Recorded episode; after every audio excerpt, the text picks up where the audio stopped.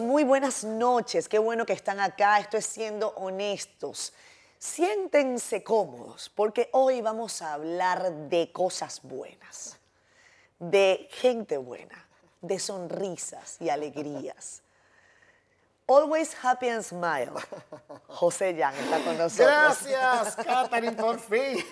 Se nos dio. Se nos dio. Sí, así mismo. Pítase de paz, de tranquilidad, quítese los zapatos, póngase, relájese. Suéltese. Suéltese, relájese y saque esos dientes al aire y sonría. Qué, qué difícil a veces para la gente sonreír. Ay, y Dios para otros es tan fácil. Y yo creo que no aprendemos nunca, a raíz de, de que salimos de, de esta situación de la pandemia, que todavía estamos viviendo, todavía con, la, con, la, con el COVID, pero concha, ya estamos más calmados. Usted ya vivió, ya sufrió, ya pasamos una, fue con yo creo que una, un jalón de oreja que nos dio papá Dios. Entonces tenemos que de verdad aterrizar, poner los pies en la tierra y ser más empáticos. De verdad, señores, que sonreír un chin más.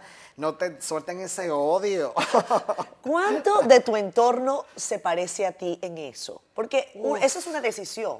Sí. Uno decide eh, que si su camino va a estar lleno de, de- de positividad, no necesariamente la gente con tanta carga negativa puede estar cerca de uno. Tú- ¿Cuánto de tu entorno se parece a ti? Lo acaba de decir tal cual. O sea, yo, primero es una decisión.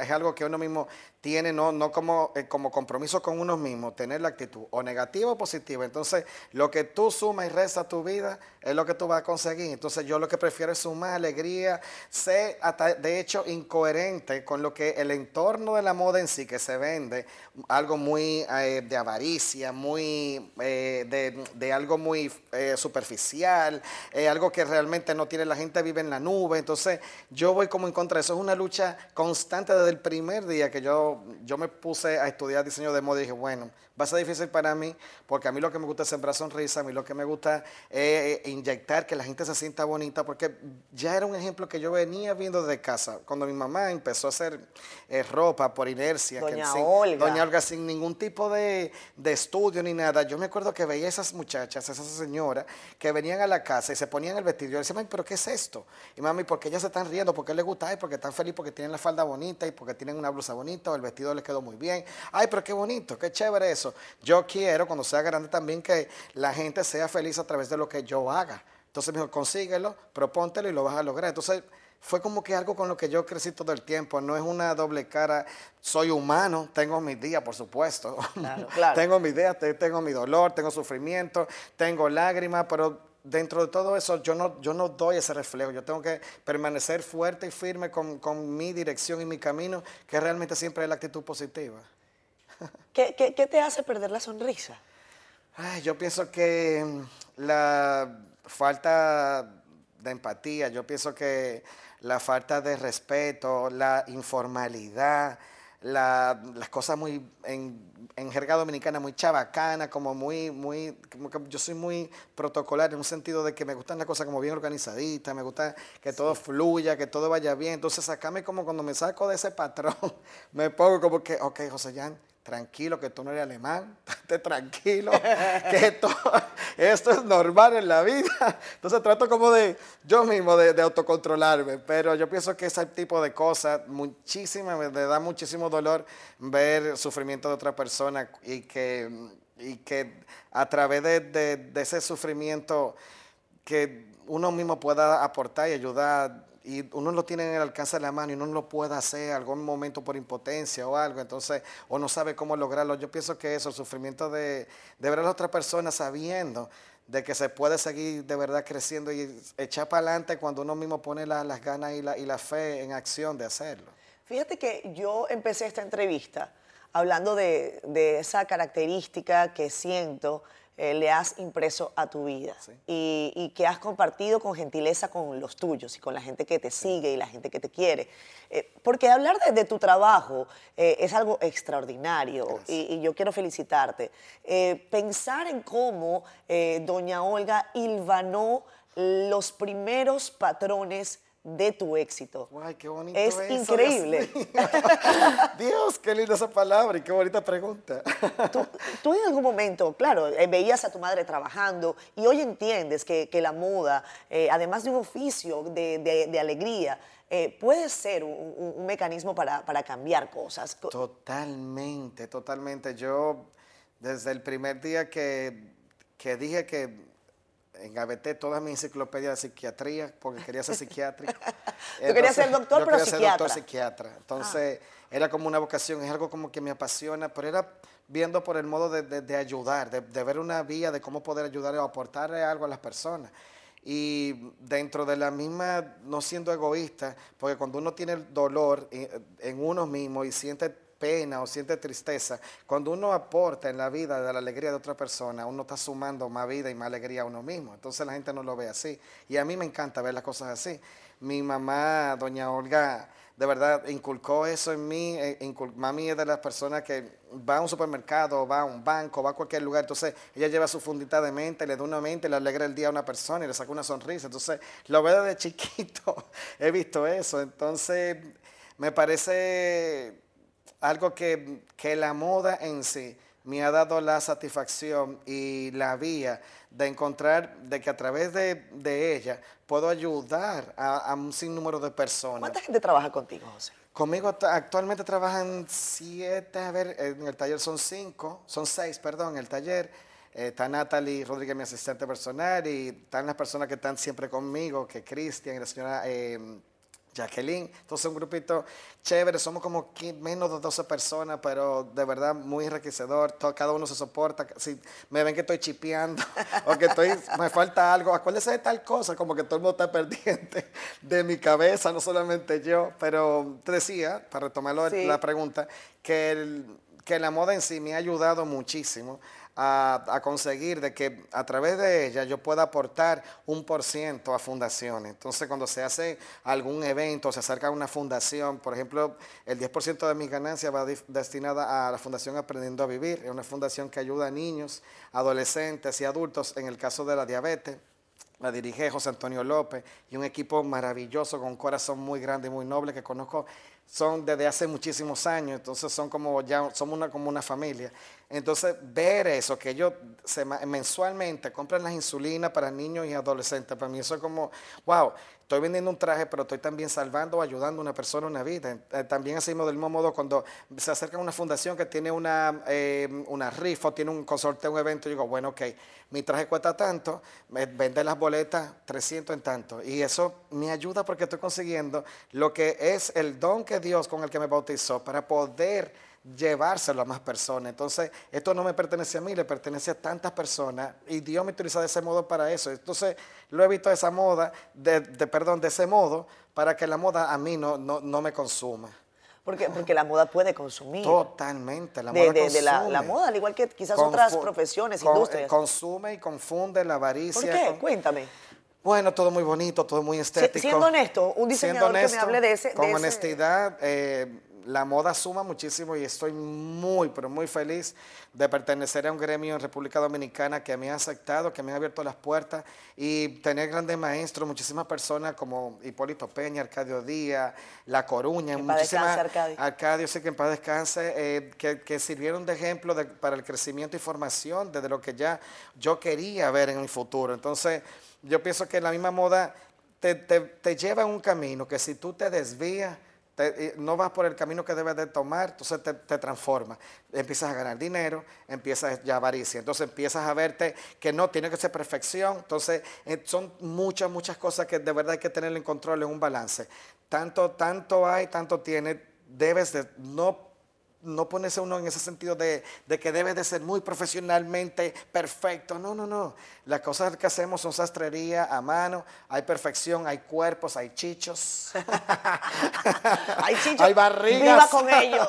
Viva con ellos, o sea, de verdad no importa. No todo el mundo puede llevar un traje slim fit, pero entonces sí hay trajes a la medida que van acorde al cuerpo de cada persona. Entonces hay que tener balance en eso para no caer tanto en lo, en, en lo que la moda te puede consumir, te puede guiar en un sinnúmero, a un hoyo negro que de verdad, que, que el que no aterriza, tenga los pies en la tierra y no tenga la, la, la, la osadía o la, o, ¿cómo te digo?, de, de poder aportar con lo que hace a otras cosas, de verdad, se pierde, se pierde. El mundo de la moda está muy relacionado, y lo he visto en varios documentales, eh, a, a los excesos. Sí, totalmente. Y, y estamos hablando de, de grandes diseñadores que, que quizás han, han entrado en una dinámica compleja eh, de vida y que han muerto incluso por, por situaciones como esa. ¿Cómo tú controlas que eh, eso, ¿no? Eh, que el exceso no se vuelva parte de la receta eh, diaria de una manera casi mecánica. es fácil, de verdad. No, no voy a decir que, es difícil porque uno tiene que tener los pies en la tierra y, y vuelvo, insisto, todo viene de una formación de educación desde la casa. Entonces, yo criado, a mí todos los veranos y todas las navidades me enviaban a San Francisco de Macorís mis padres con mis hermanos y era, o sea, yo me la pasaba monteando literalmente arriba de una mata de guayaba una mata de hobby, me bajaba mi, mi abuelo, mi tía. O sea, tú eres serie 56. Serie 56, a mucha ah. Franco Macorizano. me bajaban a palo, me decían, muchachos, bájate de esa mata, que te va a caer. Yo, y yo era como una crecí hasta los 17 años, era esa, eso, ver eso, como que no, no tanto el, el, el José capitaleño, eh, que no me cambió en un sentido de que, de que me fui transformando en algo, no, yo empecé a salir los 18 años, yo como que tú soy tal, digo, en todo. Entonces, como que yo dije, bueno, en lo que están saliendo los 16, yo empecé a salir los 18 años porque no veía como esa, esa vía para eso. Entonces, la moda, eh, uno tiene que tener control de, de cómo hacer que no te consuma, insisto, y de, y de que tú tengas un balance eh, perfecto para que tú puedas de verdad lidiar con ella. No, no, no puede ser lo que tú tengas que, que controlar. ella no te puede controlar a ti, tú tienes que controlarla a ella. Entonces uno no puede estar enfocado en que yo tengo que tener este zapato de último modelo, que tengo que tener este traje, que tengo que tener esta cartera. Que no, no, no, no. Eso es lo que te va creando una ansiedad y una locura que de verdad cuando te das cuenta, tú dices, ya es una obsesión, es, una, es algo que te pone, que te, que te enferma. Me, parece, me pareció escuchar ahí en tus palabras un poco de, de, residente. Cuando dice, eh, yo uso Adidas, Adidas no me usa. Exactamente, exactamente. Vámonos a la pausa. Acá en Siendo Honesto, regresamos enseguida.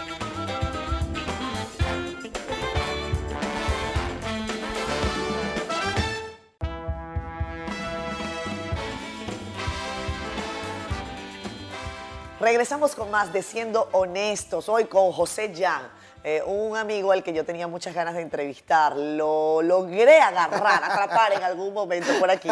Eh, tal y como hicimos una vez en nuestra revista Sala de Espera. Les voy a mostrar la portada. Eh, me encantó esa conversación. Me fascinó compartirla con Sócrates y con Airán. Que fue, fue, demasiado cool. Fue muy divertido. Y fue un proyecto muy chévere cuando eso fue. Así es, así es. Sala de Espera fue un proyecto enriquecedor. Que bueno, lo dejamos ir no sé si va a mutar, si se va a convertir en otra cosa. Yo creo que también, Todo lo bueno vuelve. Y, a veces vuelve como con una metamorfosis. Eh, y, yo creo que siendo honestos ha sido un poco medio metamorfosis de, aquello.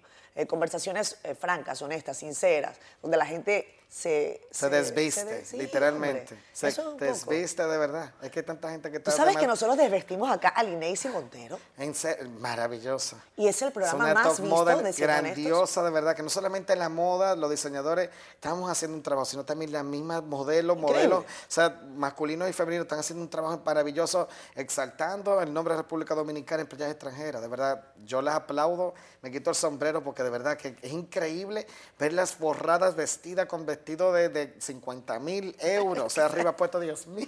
Pero fíjate que yo creo que ese programa del INESI eh, es el más visto en la historia, de siendo honestos. Eh, tiene miles, creo que son más de 100 mil visualizaciones, que es algo muy importante para un programa como este en, nuestro canal de YouTube, en donde aprovecho para invitarlos a, suscribirse, a darle a la campanita, a hacer sus comentarios. Y Linés, yo creo que pusimos un paraván acá y yo traje un vestido que evidentemente ya a mí no me servía, pero que yo sabía que a ella le iba a servir. ¿Alguna vez fuiste talla cero? Alguna vez fui talla cero, exacto. Y le dije, Linés, yo te traje este vestido, este es mío. Eh, yo, tú te lo puedes poner porque me encantaría ver cómo te queda. Y me dijo, claro. Y yo, ¿en serio? Sí. Y nos pusimos aquí atrás y me dice, súbeme el cierre, ven. Y hicimos como una suerte de ensayo.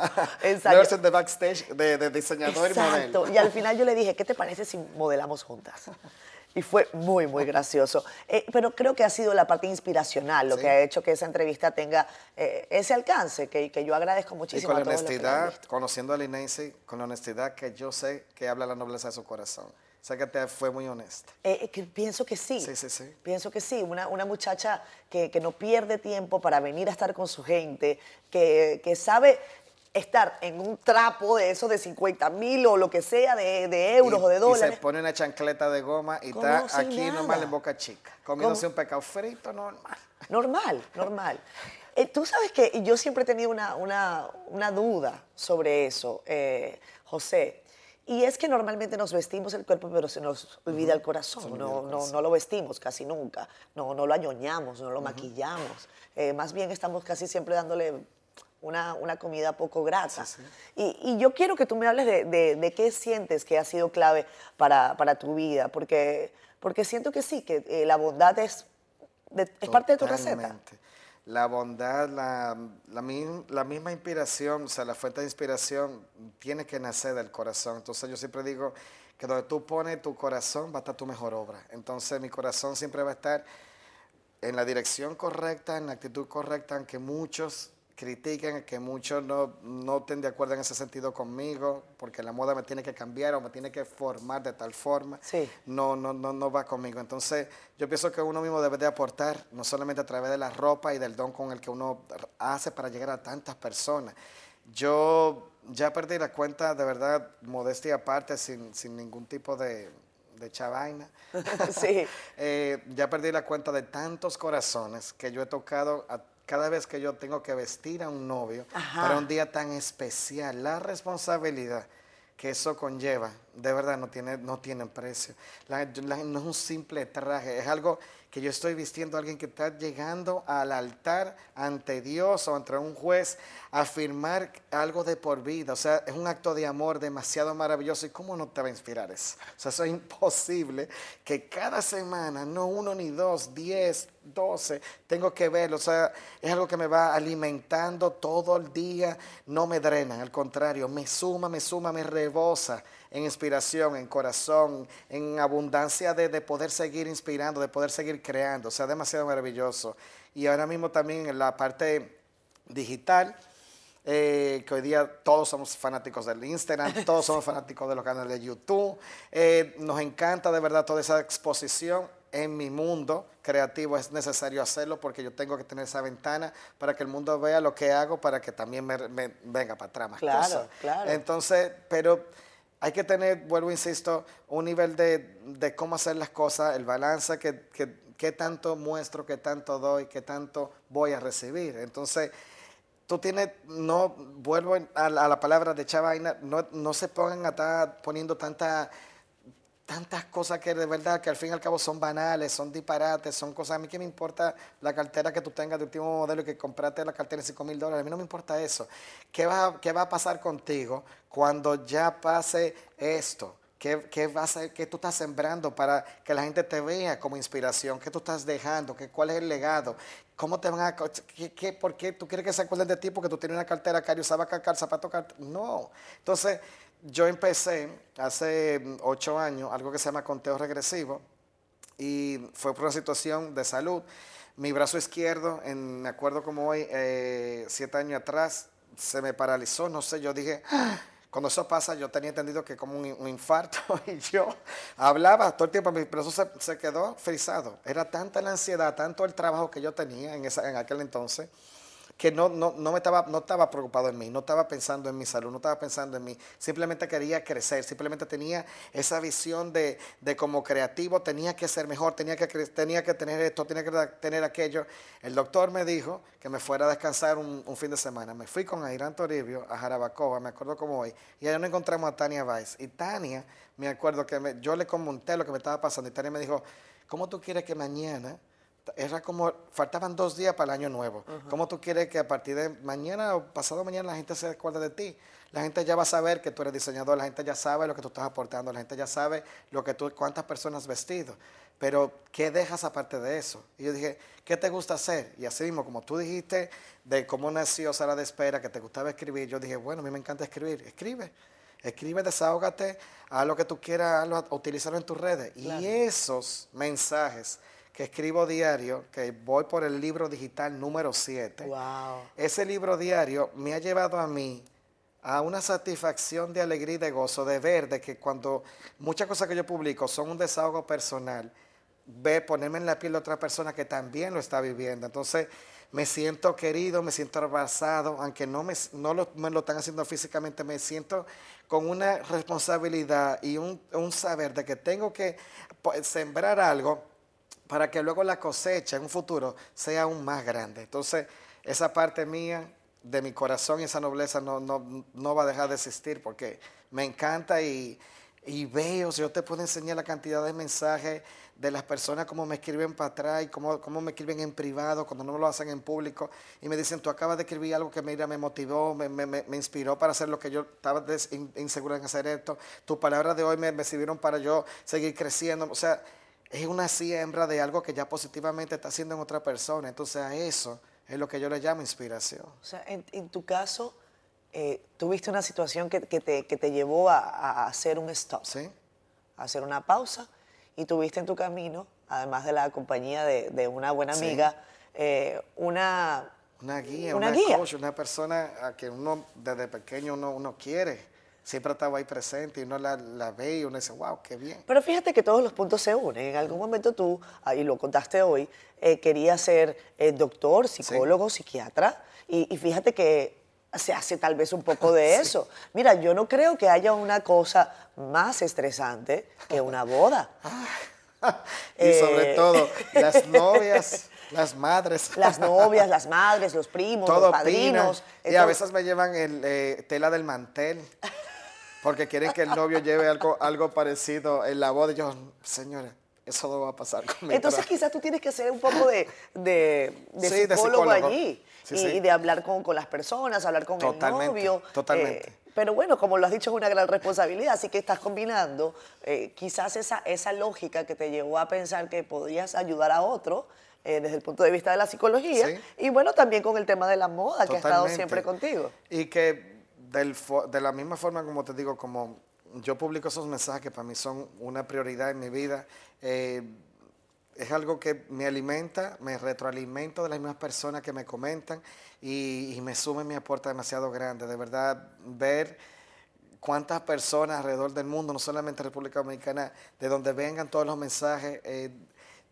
reciben esto que estoy haciendo. Se ha convertido siembra, en una comunidad. En una comunidad y, y, sienten y me hablan, qué buena la vibra, qué bueno el sentido. Y wow, yo me siento a veces que tengo que pausar y digo, me estoy entrenando, qué maravilloso, qué bien, gracias Señor Jesús por la forma como me está utilizando. De verdad, es, un, es otro modo, es otro modo. ¿Hay más. algún momento, José, en el que tú hayas dicho, no quiero continuar?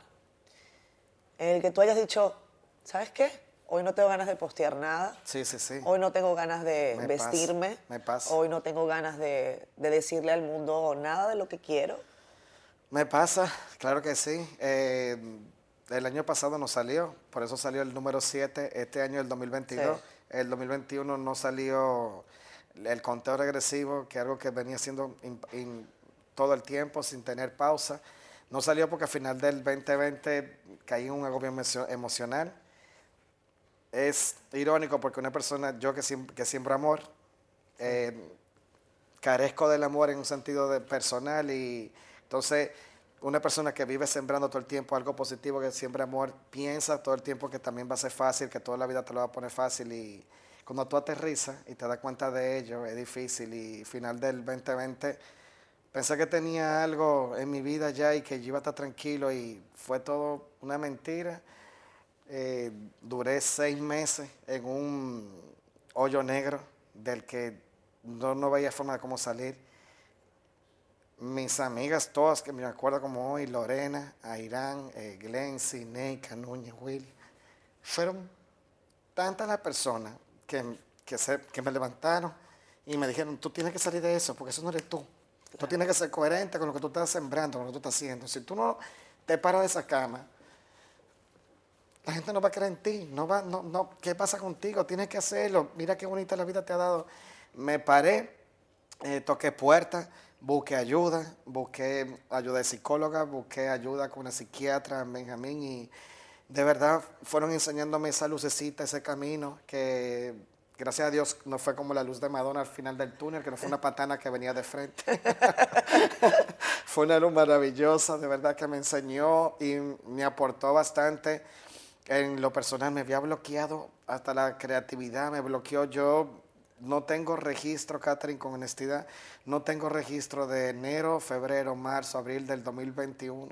no tengo registro de, de las pruebas de, lo, de, de ese momento que tanto satisfacción y alegría me da con, con esos clientes, esos novios. Yo no, yo no lo recuerdo, o sea, no me acuerdo, era como una inercia. Ya Estabas era, trabajando yo ponía, era como, mis ojos estaban negros, yo no, yo estaba en una nube de verdad devastada totalmente, pero cuando se quiere con, con pasión y con la fe y cuando uno pone de verdad su fe en acción y camina con los ojos de la fe, no con los ojos naturales, uno puede salir adelante y eso fue lo que yo hice y buscar ayuda y, y tener tanta gente al lado que de verdad me aportaron a mí. Gracias, Señor. Gracias, Señor. Y qué bueno, eh, José, que, que tuviste contigo a, a- a esa gente que, que- que te, Sí, que te empujó. moviliza, que te moviliza. Yo recuerdo un momento en el que una extraordinaria amiga eh, pasaba, yo pasaba por una situación similar y recuerdo que ella me cargó como si yo fuese un bebé, Sí. así. Y yo no podía avanzar y ella me cargaba como un bebé. Yo decía, qué importante es tener a la persona indicada en el Sí. momento indicado. Gracias por compartir. Son maravillosos. Vámonos a pausa.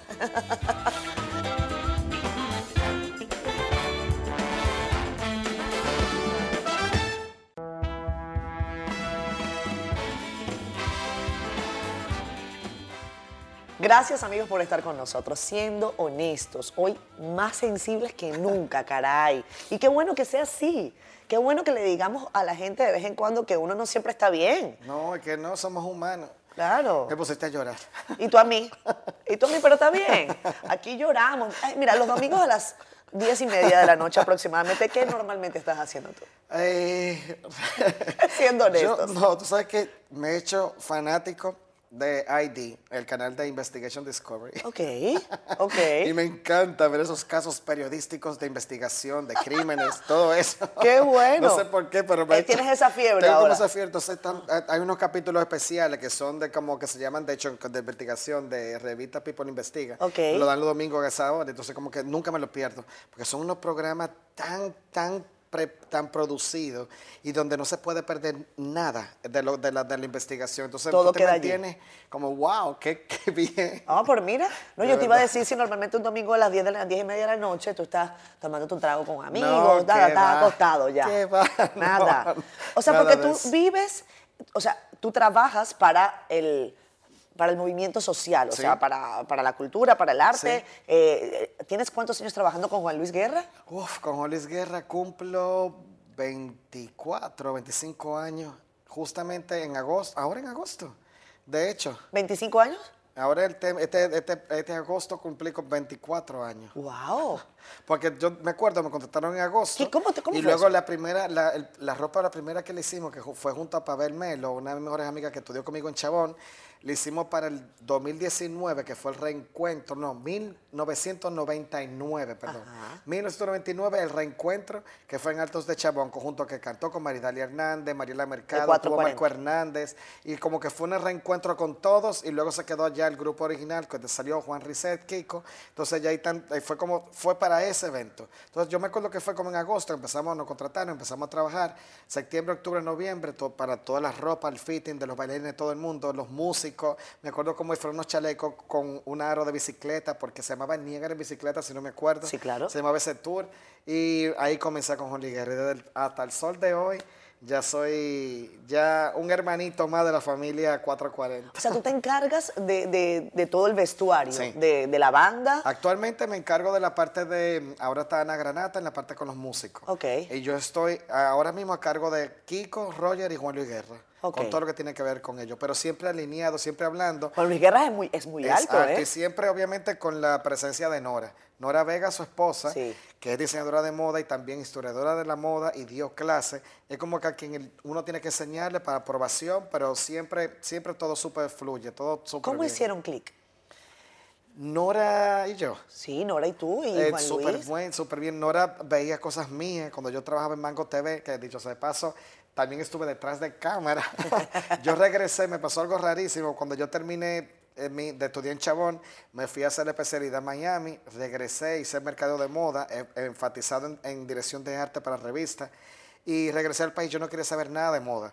Y entré al canal, a Mango TV, que era el canal que estaba como en el apogeo muy grande en el año 96. ¿Cuánto talento salió de ahí, caramba? Mucho talento, mucha gente. Era como detrás de cámara, delante, en, sonido. Había era una, una, generación que estaba creciendo y yo dije, yo quiero formar parte de esto. Llegué, Ingrid Gómez y Edwin Gómez tenía un programa que se llamaba Su Hermano, que falleció. Sí. Eh, lo, tenía un programa que se llamaba Desde el Medio. Lo producía René Brea o sea, mira cuánta, cuánta gente había. Cuánto talento allí. Y yo me acuerdo como el que me llamó María Victoria Guerrero para que yo diseñara el vestuario semanal todos los para el programa de todos los sábados de Edwin y de Ingrid. Y así comencé, duré seis meses. Luego de eso, Sandra Abreu, mi mejor amiga, gana Miss República Dominicana. Me acuerdo como hoy había un programa que se llamaba Estilo Iagna, Diana Miolán. Estoy haciendo esta conjetura rápida sí, claro, claro, para llegar a lo que te voy a decir. Eh, y Ana Miolán se va a Parsons, estudia moda, hace una especialidad que necesitaba, se queda el nicho vacío del programa de moda y de estilo de vida en Mango TV. Orlando Saint en cuanto a eso, y le, habla a Juan Luis Guerra. Por ahí un muchacho aquí joven que estudió en Chabón, que vino de Miami, de una especialidad de moda, está súper cool, eh, tiene que vamos a entrevistarlo a ver si, se nos prepara una idea. Lo de Juan Luis, lo de Juan Luis es todo para ayer.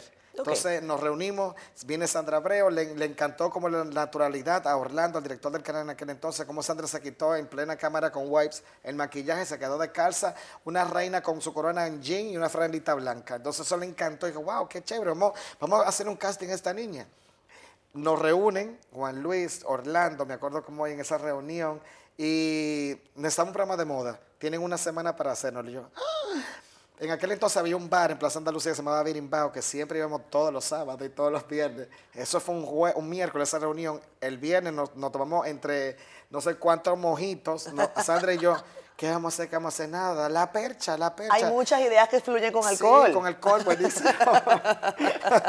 Siempre con precaución, por favor. Tome con precaución. Tome con precaución. Sí, sí, sí, sí, sí. Surge la percha. Consumo responsable. Consumo responsable, muy importante. Eh, surge la percha y surge el eslogan. Lo importante es la percha, lo importante es la persona que porta lo que vaya a llevar. Y ahí salió la percha, lo presentamos, me acuerdo como una semana después y empezamos a grabar los pilotos y fue chulísimo. Era un programa de temporada, porque ¿sabes? tenía que ir a entregarla, a entregarla con la Miss República, tenía como cosas pautadas, había, yo, había ganado como Miss Café en Colombia, y entonces no tenía con mucho tiempo y lo hicimos, ella decidió que fuera por una temporada. No terminó Mango TV, eh, el, programa, y Evelyn Díaz, ya que comiendo gallina, me contrata, que era María Victoria la productora. María Victoria se tiene que ir a hacer cosas de teatro y a una compañía que estaba formando en aquel entonces radio. Y me asignan a mí, ya Evelyn, viendo el trabajo que yo venía haciendo con Sandra, para que sea su productor y su director de imagen. Y yo me quedo comiendo gallina con Evelyn Díaz. Y luego de comiendo gallina rápidamente nos fuimos con Jagna Tavares a conexión con Evelyn. Y luego me fui con Tita Hasbun a hacer Fashion TV por cuatro años. Entonces me quedé, fue una pausa de 16 años sin hacer moda, simplemente había hecho Juntos otra vez el espectáculo de Francia y Audrey Campo. Había hecho ropa de espectáculo de Juan Luis Guerra, había hecho un vestido, de los pocos vestidos que he hecho de mujer, de Evelyn Díaz, de un premio Cassandra. Después hice algo de Mariela Mercado, después hice como cositas, pero no tenía nada, no tenía, fueron 16 años solamente en revista y televisión, detrás y delante de cámara, siendo jurado en, en Que el Merengue, Jumbo Fashionista como jurado también, fueron como proyectos de televisión como que me consumieron y yo no, yo no me visualizaba como que ya te como diseñador. como diseñador, que quería volver de nuevo a retomar eso. En el 2006 sale Dominicana Moda. Sí, claro. Entonces, entre en, ese, eh, en, entre esa pausa de los 16 años, Nora queda embarazada de Paulina en el año 99. No podía seguir haciendo el trabajo que tenía porque tenía que estar tranquila en la casa. Eh, le pidió al doctor que estuviera tranquila. Entonces Nora, me reúno con él en su casa y con Nora Vega empezamos a hablar sobre, sobre lo que ella, cómo debe de hacer las cosas con Juan Luis, que le debe dar luz, que debe tener blanco para que le dé luz en la barba, que debe, entonces como sus direcciones, entonces todo eso yo o sea, Juan Luis siempre tiene que tener blanco. Algo blanco, algo que le, identifique para que le dé un poco de luz por la sombra negra, por la barba, porque tiene la boina y le tapa por la luz. Entonces como, eran como pautas que yo tenía que tener siempre visible y Nora me las dio y me guió y hasta el de hoy siempre Nora para mí mi respeto y admiración. Yo a Nora, no hay nada que yo no le vaya a poner a Juan Luis, incluyendo sus trajes personales para alguna alfombra roja que Nora no lo ve y no lo, no lo apruebe. No lo apruebe. Entonces yo siempre tengo ese respeto con Nora porque ella tiene que verlo, aparte de Juan Luis. Para mí es muy importante su crítica, su comentario, porque es una persona, de hecho, que me ayude y me aporte en mis colecciones. Nora ve mi colección en mi carpeta antes de yo sacarla y me dice, mire, eso no, me, eso no, se ve bien así, y me lo corrige y me encanta verlo. O sea, de las pocas personas que antes de yo hacer algo ya lo ve. Y rápidamente, en el 2006 sale Dominicana Moda. Dominicana Moda surge, Sócrates McKinney, Mirka Morales y Feder López. Yo pensé que me contratan como director, ya yo venía de revistas, de televisión, me contratan junto con Lía Pellerano para que hiciéramos la parte de los asientos, el protocolo. Y 2006, 2007, 2008 hicimos este trabajo, ella y yo. Y en el 2008 yo envié mi carpeta sin ningún privilegio, le envié anónimamente a Dominicana Moda. No quería que me vieran como un amigo de, todos. De la, de la, maquinaria. No, no, no. Yo quería comenzar de cero. Y de cero Así mismo fue como mi, gracias a Dios me lo propuse y de cero comencé sin ningún tipo de privilegio, sin ningún tipo, no. A las 12 del mediodía, un show donde estuvo tu eh, compatriota, compatriota Carolina Herrera sentada en primera fila y tuvo Juan Luis Guerra con Nora, muchos, todos mis amigos, un show abarrotado de gente, de verdad. Fue una, una gran bendición y a partir de ahí, hasta el sol de hoy, ya la moda me ha conquistado. No me domina. No te domina, pero tú la dominas a ella. Yo la domino a ella. Esa sensación, que es la misma que tenemos los periodistas cada vez que tenemos que ir al aire. Me imagino que todavía, o, dime si ha cambiado, de aquel día que tú estabas allá atrás, salió toda la colección y al final tiene que salir el diseñador. Me parece que ese momento siempre me ha parecido como, wow, esperar que el diseñador haga su pasarela y salude a la gente. Yo siento que es un momento increíble. Em, yo, yo, estuve en una, que, en varios desfiles, pero recuerdo uno en Dominicana Moda, en el Garden Tent del Hotel Embajador, eh, en donde tenías la, eh, el logo de una, de marca de, una marca de vehículos. Y fue increíble. Me recuerdo que estabas muy contento. Siempre. ¿La sensación es la misma o ha cambiado? Uf, no, no cambia. No cambia, pero para nada. nada. te voy a echar un, un, cuento rápido, breve. Justamente el día ese de mi colección, primera colección que se llamó 1974 eh, perdón, se llamó Los Estilistas, porque era como una sátira de lo que la gente ya conocía mía, como mío, como estilista, y entonces hace algo, entonces al final del show yo puse toda una foto de todos los estilistas que estábamos en esa generación, Keiter, Débora, Dalton, Gata, me acuerdo como Irán Toribio, era como todo, aquí no hay odio, aquí hay amistad, somos todo un gremio y que tenemos que agarrarnos de la mano para seguir creciendo, era la idea al final de ese show. Yo me acuerdo que cuando ya, ya estamos todos todo ahí, pasa Juan Luis Guerra, pasa Carolina Herrera al backstage a saludar yo no podía de la emoción llorando, yo soy muy sensible y yo estoy llorando, estoy llorando. Ese día salí al show, eh, a la pasarela, de hecho no me puse los tenis que me tenía que poner, salí en chancleta porque era más cómodo y se me olvidó, no me di cuenta y salí en chancleta y ese show salgo en chancleta de por vida, porque están todas las fotos y todos los videos. de esas sí quedan, de lo, que está todo bien, de eso, no, hay. eso no hay. La señora Herrera, me acuerdo cómo, como ella entró para atrás, me iba a yo le dije, perdón que me vea así, perdón señora Herrera, y ella me dijo algo muy maravilloso Nunca, no te preocupes. Yo tengo en ese entonces, yo tengo 28 años haciendo show y yo nunca dejo de tener aleteo en mi estómago. No pierdas eso, porque el día que lo pierdas, nada va a quedar bien. Qué chulo. Vámonos a pausa. Eh, qué bonito es hacer ese TBT eh, en este programa. Y vamos a seguir conectando puntos acá hoy con José Ya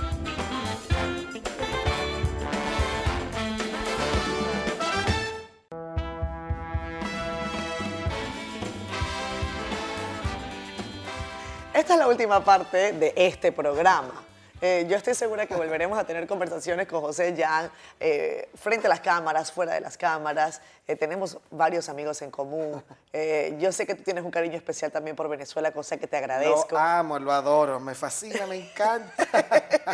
Me encanta. José a veces utiliza palabras de, que utilizamos en Venezuela y a mí me, causa muchísima gracia, pero yo, digo, tiene tantos amigos venezolanos que termino incorporando. el switch. yo desde que tomo el roaming, desde que estoy en Venezuela, tomo el roaming Venezuela. Literalmente. José, dime una cosa. Eh, con, con el tiempo en el que estás trabajando, te habrás dado cuenta de algo de lo que yo me di cuenta desde que llegué al país. Y es que el hombre dominicano es sumamente pretencioso. Demasiado. Sumamente pretencioso. Eh, el, dominicano es, eh, meticuloso con los detalles, le gusta arreglarse, le gusta estar entalladito, eh, le gusta estar siempre muy bien peinado. Estoy hablando de, de líneas generales, ¿no? Porque hay siempre casos distintos, como el de Huasca, nuestro camarógrafo, que, es una, diferente. pero tiene eh, estilo. No, no, no, él tiene su estilo, pero, pero Huasca tiene un estilo relajado. Y yo siento que el hombre dominicano no es tan relajado. Yo siento que el hombre dominicano se produce. Sí, se produce bastante. ¿Por qué pasa eso? Yo pienso que a raíz de la exposición digital, de que ya tenemos más acceso, ya no solamente ver una revista de GQ, como pasaba antes, ya ahora tenemos, ya tú puedes ver todo lo que pasa, puedes seguir a un sinnúmero de caballeros que, que, que, que se, que, se, que se proponen el lucir y estar eh, mostrando cómo puedes vestir bien, o sea, combinaciones. Ya, ya hay una, ya no, ya no antes ya era como un patrón, ya ahora ya tú tienes la regla en tus manos de poder hacerlo. Ya tenemos ahora mismo no sé cuántas tiendas, la moda ya es asequible, la moda ya no solamente es para un público determinado. Ahora, como yo siempre digo, el que se viste de mar es porque quiere. O sea, de verdad, hay tantas opciones de, de cosas. De todos los precios. De todos los precios, y es el buen gusto. Es simplemente eso, encontrar una dirección exacta y precisa de lo que usted se sienta muy bien y mostrarlo. Somos el reflejo, vuelvo, insisto, de lo que la gente ve en nosotros. Entonces, de eso se trata el estilo. No se trata de tendencia, que ahí que se equivoca la gente. Se trata de lo que a ti te guste y no se trata tampoco de tener un sello caro puesto. No tiene que ver con eso. Ese es el error más grande que comete la persona. Entonces el hombre actualmente yo veo que se está preocupando muchísimo más. De hecho, no solamente en ropa, hay productos, se maquillan Ahora hay productos, hay hombres que se preocupan por su manicure y pedicure, hombres que tienen que ir al salón a lavarse, sacarse el pelo. Entonces, eso no es una onda como eh, lo deben eh, eh, catalogado como metrosexual. Sí.